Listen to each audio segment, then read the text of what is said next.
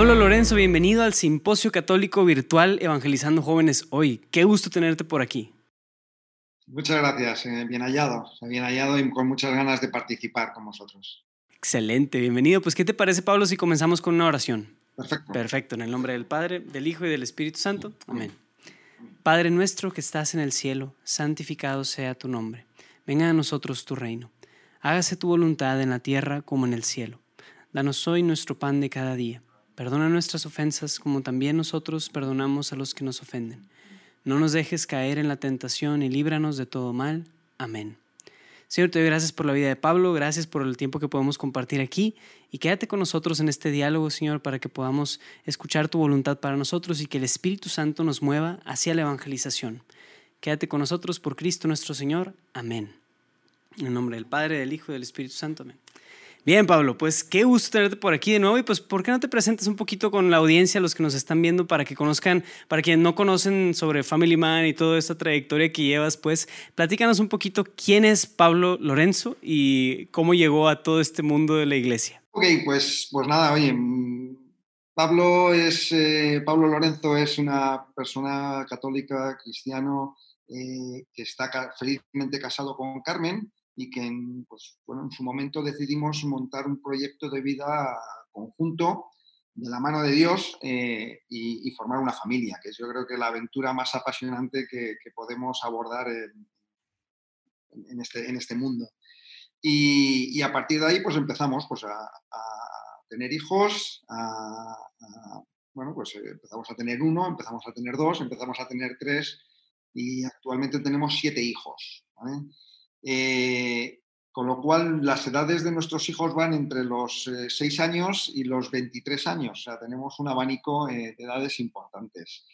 A partir de ahí y de, bueno, y de tener en cuenta que queremos formar a nuestros hijos, queremos educarles bien, pues mi mujer y yo empezamos a hacer cursos de orientación familiar para, bueno, pues igual que te sacas el carnet para poder conducir un auto o para poder ejercer una profesión, pues para ser padre pues creíamos que también era necesario, necesario una, una, educación y a partir de ahí pues empezamos a educarnos con cursos de formación. Y a partir de educarnos con esos cursos de formación también nos dio la oportunidad de enseñar a otros padres o ser formadores de otros padres en cómo educar pues virtudes, cómo educar, eh, cómo profesionalizar la labor de padres.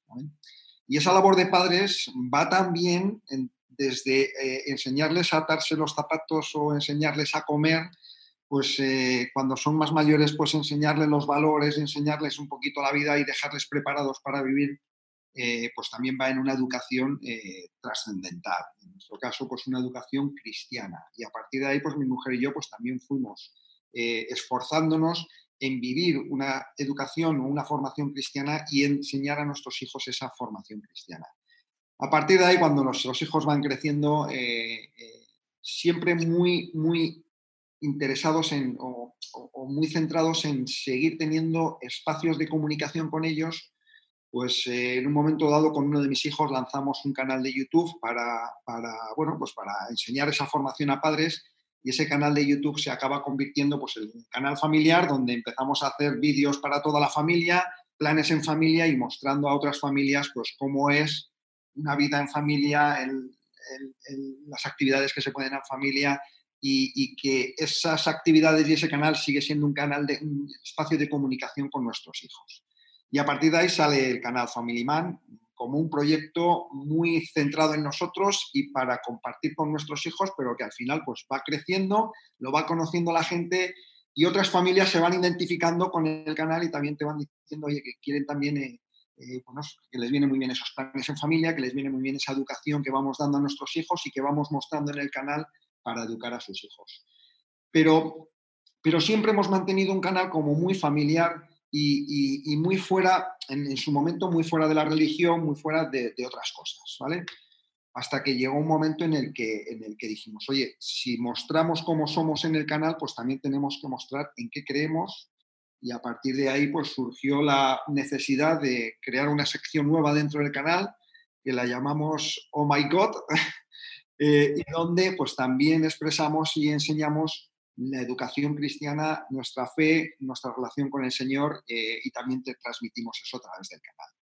Pero, todo eso que transmitimos siempre tiene un trasfondo y es algo en común con nuestros hijos. Nosotros siempre hemos tenido esa necesidad, pues eh, desde, muy, desde muy pronto aprendimos, mi mujer y yo, que nuestros hijos no son un regalo de Dios, como mucha, mucha gente piensa, sino que son, son un préstamo. Son un préstamo que Dios nos da, es un don que nos da, pero que luego le tenemos que devolver el día de mañana.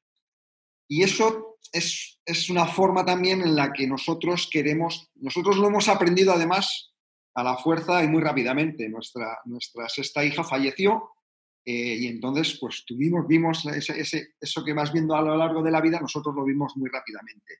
Cuando tuvimos, vimos que, bueno, que, eso era un préstamo y que se lo teníamos que, volver a, que devolver a Dios.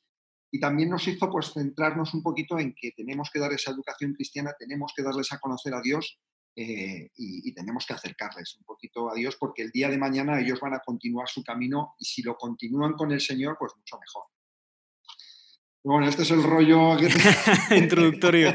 No manches, oye, qué maravilla, Pablo, de veras, muy esperanzador escuchar pues todo esto que el Señor ha ido inspirándoles a hacer y que pues la verdad, o sea, específicamente este simposio lo estamos orientando a jóvenes, ¿no? A la evangelización de jóvenes. No solo jóvenes están participando, pero al final es como que, ok, ¿qué, qué estrategias y qué necesitamos hacer para evangelizar más jóvenes? Y creo que tú tocabas un punto muy central porque de la edad de los, yo creo que de los 15 hasta los 23 años, se va formando mucho la opinión de la persona, ¿no? Sus convicciones, sus decisiones se van forjando a través, y, así van forjando todo un destino de lo que les viene para el resto de la vida, ¿no? Pero tú mencionaste la palabra clave de la comunicación, o sea, decir, mucho de lo que hiciste de ser youtuber y todo eso, pues fue más como una manera de comunicarte con tus hijos, o sea, entonces, creo que, o sea, vaya, de ahí podemos sacar como una, un tema importante, ¿no? El tema de tienes que buscar comunicarte, o sea, comunicarte, escuchar y ser escuchado de una manera en la que se entiendan mutuamente. Pero yo creo que muchos se están preguntando, oye, pues en, esas, en esa edad específicamente es cuando surgen muchísimas dudas, ¿no? Y sobre todo en la familia y demás, muchas veces los padres se ven intimidados por ese tipo de dudas y situaciones. Y también los que nos toca ser quienes vamos a evangelizar, oye, pues dudas de diferentes opiniones, diferentes actitudes ¿Qué pudieras recomendar tú, no? O platicarnos de tu experiencia de cómo se enfrentan esas dudas. Cuando el joven trae inquietudes y dudas que van muy contrarias a veces a la fe, ¿qué hacer, no? O sea, ¿cómo estableces esa comunicación con algo donde aparentemente hay pues una discrepancia? Sí, pues mira, eh, bueno, tú lo has dicho, la comunicación para mí siempre ha sido muy importante. Eh, con nuestros hijos, eh, con los adolescentes, pues, pues llega un momento en que los padres y el propio adolescente cortan esa comunicación. Yo siempre he tenido como un run run que me decía que, tenía que mantener esa comunicación con, mis hijos y tenía que esforzarme, porque la comunicación al final necesita un esfuerzo, ¿vale? Por unos y por otros. Y en mi caso, pues tenía que esforzarme para ello. Montamos YouTube, buscamos siempre actividades para hacer con ellos de manera que podamos mantener esa comunicación. Pero para una comunicación, al final yo he aprendido que hoy en día no basta solo con comunicar, sino que hay que conectar. Porque yo puedo decirle a mi hijo, oye, vamos a hablar de Dios y mi hijo adolescente puede decir en el minuto o en el segundo número 3, voy a desconectar, voy a pensar en lo que he visto hoy en YouTube, en lo que he visto en Internet, en el WhatsApp que me han enviado, porque aquí lo que me van a meter es una charla importante. En cambio, buscar formas creativas, para mí ha sido YouTube, para mí ha sido hacer actividades con ellos, pero actividades no que me gusten a mí. Yo les puedo llevar a la sierra, al campo, perfecto, es una actividad que nos gusta a los dos, pero a él lo que le gusta a lo mejor es jugar a videojuegos. Entonces, buscar cosas, pues como llegar un día y decir a mis hijos, oye, vamos a pasar toda la noche jugando a videojuegos. Y en ese momento, claro, ellos, ¿qué? Sí, toda la noche, sí, toda la noche jugando a videojuegos. Y entonces me instalan el, el, el LOL o el Fortnite o el programa que sea en mi ordenador, nos conectamos, me dan de alta como su amigo y empezamos a hacer algo que a ellos les ilusiona, que a ellos les atrae. A mí quizás en un primer momento no me atrae tanto, pero el objetivo es el secundario, el hacer algo con ellos y cuando ya estás haciendo algo con ellos es en el momento en el que ellos están más tranquilos, están más relajados y pueden trasladarte pues esas inquietudes que tienen de la vida, esas inquietudes que tienen de la fe. Y es el momento donde haciendo algo donde ellos están a gusto puedes ir respondiendo a esas cosas. Mi mujer siempre decía que a un hijo hay que responderle siempre las preguntas, porque el día que se haga la pregunta más importante de su vida y a lo mejor es la número 200 y no le hayas contestado a anteriores, ya no te la va a hacer a ti. Y hoy en día que tienen la posibilidad de acceder a todo el contenido de distinto eh, envergadura a través de Internet, pues, pues lo acabarán haciendo allí en vez de a nosotros. Entonces, tenemos que estar con ellos, tenemos que compartir esas aficiones que también ellos tienen para que se conviertan en nuestras aficiones y en ese día que hagan esa pregunta trascendental que pueda cambiar su vida, pues estemos allí para poder respondérsela a nosotros.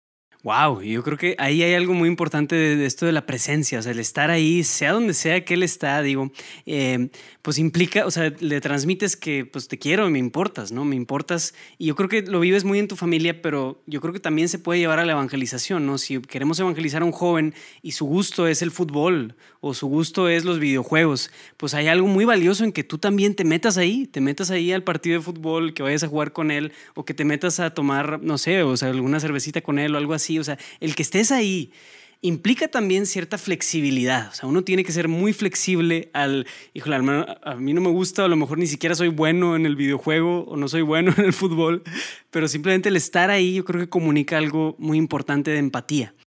Y de, amistad, y de amistad, porque al final tenemos, dice, no, no puedes ser amigo de tus hijos. Sí, sí, puedes ser amigo de tus hijos. Otra cosa es que luego haya ciertos ambientes o ciertas partes en las que tú tienes que ser rígidos porque, porque hay unas normas o unas, unas reglas. Pero tú puedes ser, generar esa amistad, hay que cultivarla, igual que la hacemos con otros amigos. Y una vez que eres amigo de alguien es cuando puedes decirle, pues, en qué crees tú, eh, eh, como que tu vida es otra cosa porque, porque hay un norte que es el Señor pues a los hijos igual, a través de esa amistad es cuando podemos ir eh, inculcándoles y, que ellos mismos vayan viendo pues que nuestra vida es plena.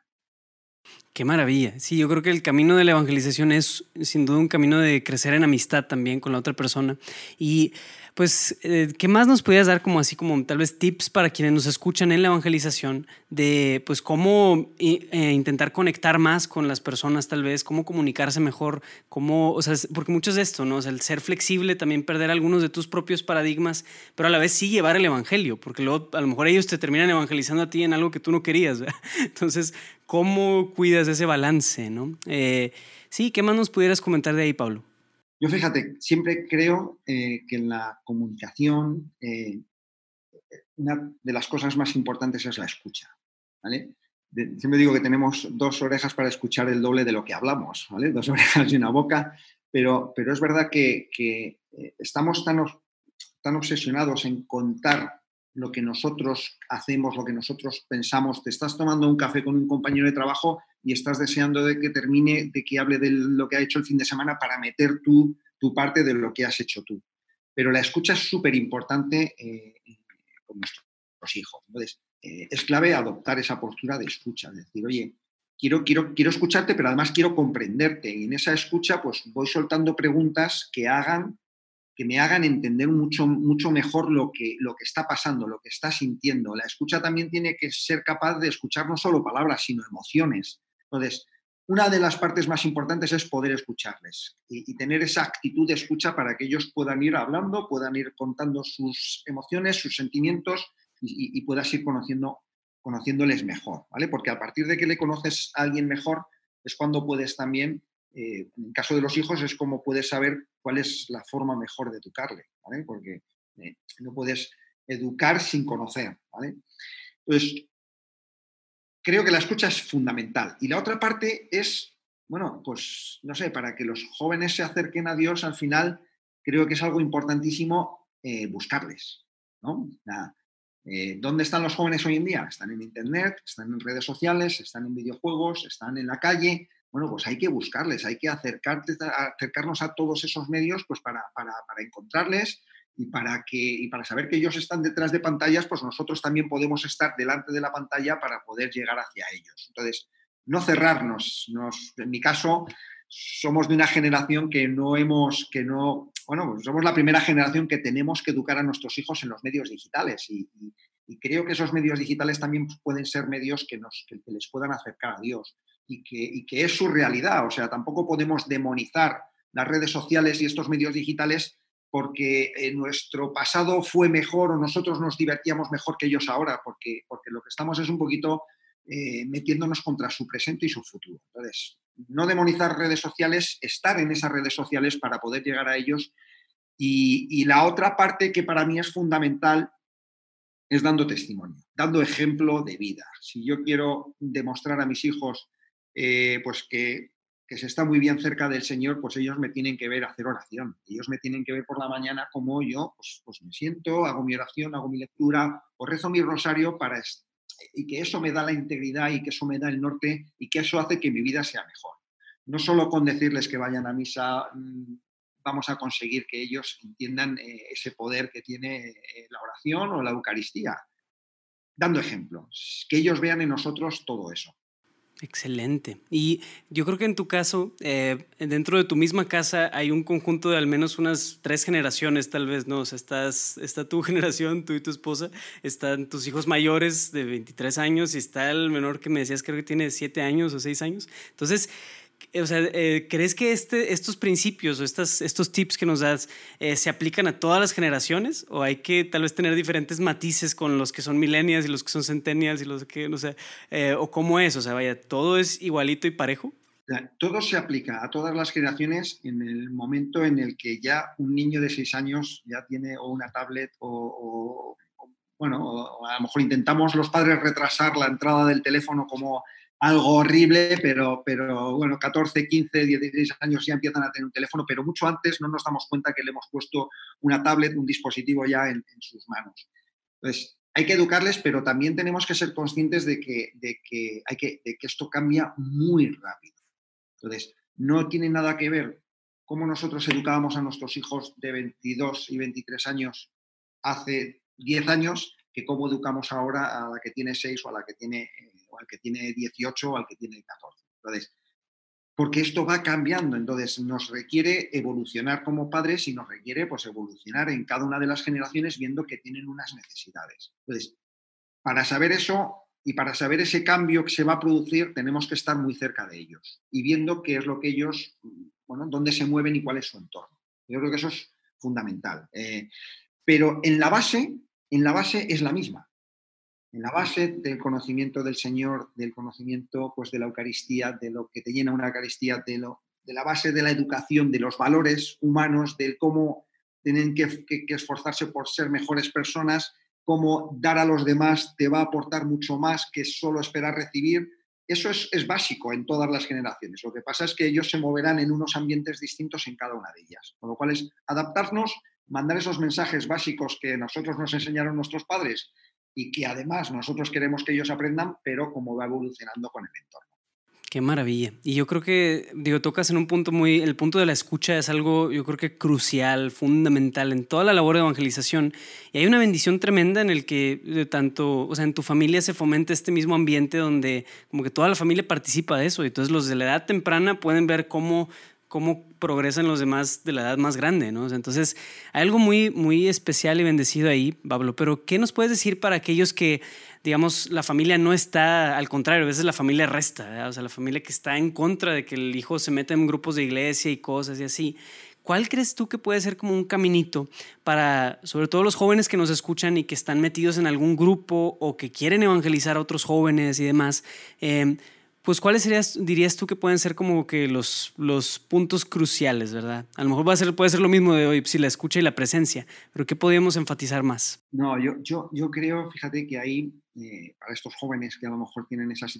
Yo no la he vivido porque yo, mis padres, eh, pues, pues, gracias a Dios, eh, eran muy creyentes, yo soy el quinto de 13 hermanos, o sea que, que mi familia hemos vivido pues, pues la familia como, como muy, muy, muy de lleno eh, y, ellos nos han dado la libertad para creer y para no creer. Entonces, esa libertad la tenemos. Eh, y estos jóvenes que están en esa situación, yo les diría mucha paciencia, que, que, sean empáticos y entiendan que sus padres pueden haber tenido una experiencia muy distinta, pueden no haber recibido todavía esa llamada y entonces que sean muy empáticos con, con ellos, ¿vale? Pero sabiendo que su vida interior es su vida interior y que, bueno, pues es, lo que tienen que seguir viviendo sin necesidad de imponérselo a los demás. Tiene que haber una libertad y que tiene que haber una paciencia y, pues bueno, con el resto, con el resto porque tenemos que convivir con ellos. Excelente. Sí, yo creo que el fomentarnos esa paciencia puede ser muy bueno porque de verdad hay muchos jóvenes que batallan con eso. Al menos en mi experiencia de evangelización de universitarios, la gran mayoría venían de familias en donde oye, pues, ni, ni se fomentaba la asistencia de nada de los sacramentos, de la misa. Entonces batallaban bastante con eso, pero eso sí es crucial, como ser paciente con incluso los procesos de la familia. Bien, y para como ir tal vez aterrizando o cerrando un poquito esto, Pablo, eh, te preguntaría, o sea, de, de, de todo lo que tú has formado como padre a tus hijos, ¿cuáles crees que son los temas, o sea, como si hay algún punto, algunos temas álgidos o sensibles de la juventud, eh, ¿cómo te ha tocado a ti tal vez tratarlos con tus hijos, cuando a veces se pueden poner tal vez un poco reacios en tal tema y decir, oye, tal vez no, o sea, ¿cómo, cómo puedes entrar en esos temas, sobre todo temas de, como no sé, que tienen que ver con la moral o la moral de sexualidad y demás, que pueden ser un poco difíciles. Eh, ¿Qué recomiendas tú como papá? Yo, como siempre digo, y como yo digo a mi mujer, santa paz. santa paz. Eh, creo que hay temas que, como he dicho, como padres tenemos que, formarnos. Tenemos que formarnos porque no es lo mismo hablar, empezar a hablar un hijo de la sexualidad, por ejemplo, cuando, cuando tiene 11, 12 años que cuando tiene 18 años. Cuando tiene 18 años, pues le puedes hablar, pero no le vas a enseñar nada, porque, porque ya lo, ha visto eh, prácticamente todo. Entonces, eh, santa paz, mucha paciencia y, es muy importante intentar adelantarse. ¿Adelantarse cómo? Pues como he dicho antes, el tema de la comunicación, yo, por ejemplo, mi experiencia con mis hijos es, hemos intentado crear espacios de comunicación. Esos espacios de comunicación partían pues desde que eran muy pequeños con simplemente irnos a la habitación, tumbarnos en mi cama y decir, ¿qué tal el día de hoy? ¿Qué has hecho? Y todas las semanas hacíamos esa reunión, él y yo, donde decíamos, ¿qué has hecho? ¿Qué tal el día de hoy? Pues al principio te contaban que habían estado jugando en el parque y no sé quién fulanito le había dado una patada. Eh, pero, pero lo importante no era el contenido de esa conversación, sino que se convertía en un hábito, donde nos sentábamos y tranquilamente él me contaba y yo le escuchaba y hablábamos y, y me contaba algo de lo que había hecho. Si ese hábito lo vas adquiriendo, ese espacio de comunicación lo vas creando, cuando tu hijo ya es adolescente y le dices, oye, vamos a hablar, no te dice, ¿qué he hecho? ¿Qué he hecho? ¿no? Sino que directamente dice, ah, pues venga, vamos a hablar, pero en vez de tumbarnos en la cama, pues nos vamos a tomar una Coca-Cola. Pero el crear esos hábitos de, comunicación hacen que, podamos seguir hablando de cosas de una manera sencilla, de una manera normal, eh, y que son cosas pues, que algunos padres consideran tabú o algunos hijos consideran tabú para tratar con sus padres. Lo han visto de una forma muy natural y a lo largo de toda la vida, desde que son bien pequeños. Con lo cual es importante eso, crear esos espacios para poder hablar de esas cosas totalmente naturales. Y luego también es muy importante el, ser cómplice con, pues, con, tu pareja, con tu mujer o con tu marido. Entonces, bueno, pues este caso, eh, este tema lo voy a tratar yo con este, este tema lo vas a tratar tú. Entonces, o, primero hablo yo y luego hablas tú de forma que no quememos eh, esa comunicación. Súper bien. Y yo creo que ahí, o sea, la clave de lo que dices fue lo primero, la paz. O sea, tener paz y de veras no tener miedo. O sea, muchas veces nos da miedo de cómo el mundo viene con una ola de cosas, ideologías y demás. Y ese miedo nos quita la paz y nos hace actuar con inseguridades, nos hace ser satanizadores, prohibir cosas innecesarios. Y mantenemos la paz en que Dios tiene la vida de nuestros hijos, yo no tengo hijos, pero de, de los hijos. Creo que a nivel de la familia la evangelización puede darse muy bien también. Eh, pues excelente, Pablo. Creo que hemos sacado muy buenas ideas de aquí, pero lo crucial, los puntos con los que yo creo que nuestros, nuestra audiencia se puede quedar es con la parte de escuchar, sobre todo, escuchar a los jóvenes, escuchar y a través de la presencia también, de estar ahí en donde sea que sean sus intereses, estar presentes y fomentar la comunicación y tener paz, de que también lo que sea que haya que formar, Dios va a darnos la sabiduría y las armas para formarlo. Y Pablo, ¿quisieras concluir con algún otro mensaje o alguna, algún consejo para quienes nos escuchan? Bueno, yo creo que la parte fundamental que también hemos comentado también antes es esa, esa coherencia de vida, o sea, el, decir, oye, eh, no estoy diciendo qué es lo que tenéis que hacer, sino estáis viendo qué es lo que yo hago para, eh, para ser feliz, para, para, estar cerca de Dios, para, para, intentar ser santo, que al final es un poquito lo que, lo que queremos ser. Eh, con lo cual, esa coherencia de vida. Y segundo, y esto ya es a los padres, o sea, por favor, eh, alegría, diversión, risas, o sea, la labor de padre es algo maravilloso, es, como decíamos, un don que nos da el Señor y que, luego tenemos que devolvérselo vivámoslo así, como, como algo divertido, como algo donde nos podemos reír con nuestros hijos, donde podemos hacer planes y que, que cuando, cuando te lo tomas de esa manera disfrutas más de los hijos y disfruta más de, la familia. Con lo cual, que no perdamos esa sonrisa, que no perdamos ese espíritu de, de, de pasárnoslo bien y divertirnos con nuestros hijos. Excelente, qué maravilla. Pues Pablo, muchísimas gracias por toda la sabiduría que nos has compartido y toda tu experiencia. Pues que el Señor siga utilizándote y que siga llevando toda esta labor de evangelización en YouTube. Que el Señor de veras bendiga mucho estos esfuerzos. Y bueno, pues Family Man es el canal, ¿verdad?, de YouTube donde principalmente estás, pero no sé si los que nos escuchan pueden seguirte en alguna otra plataforma o si cómo estás en Instagram o Facebook. Estamos en Instagram como Family Man Blog, con V de, de Videolog, eh, en YouTube como Family Man, también estamos por ahí en, Facebook como Family Man Blog. Eh, pero vamos, estamos en, todas las, plataformas donde están hoy todos los chavales y, a partir de septiembre eh, incluso eh, sacaremos un libro que ya lo, ya lo comentaremos para sobre un poco cómo, cómo ser un mejor padre en estos tiempos que corren.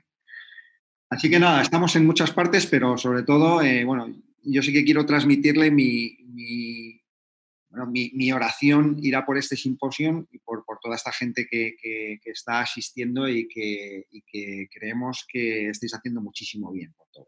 Amén. Pues muchísimas gracias, Pablo, que el Señor siga bendiciendo tanto los esfuerzos de Family Man como los del Simposio Católico. Y pues estamos unidos en oración. Muchas gracias por todo. Amigos, nos vemos en el siguiente diálogo. No se lo pierdan. Y esta noche también tendremos un compartir ahí con unas cervecitas. Tampoco se lo pueden perder. Ahí estaremos. Dios los bendiga, amigos.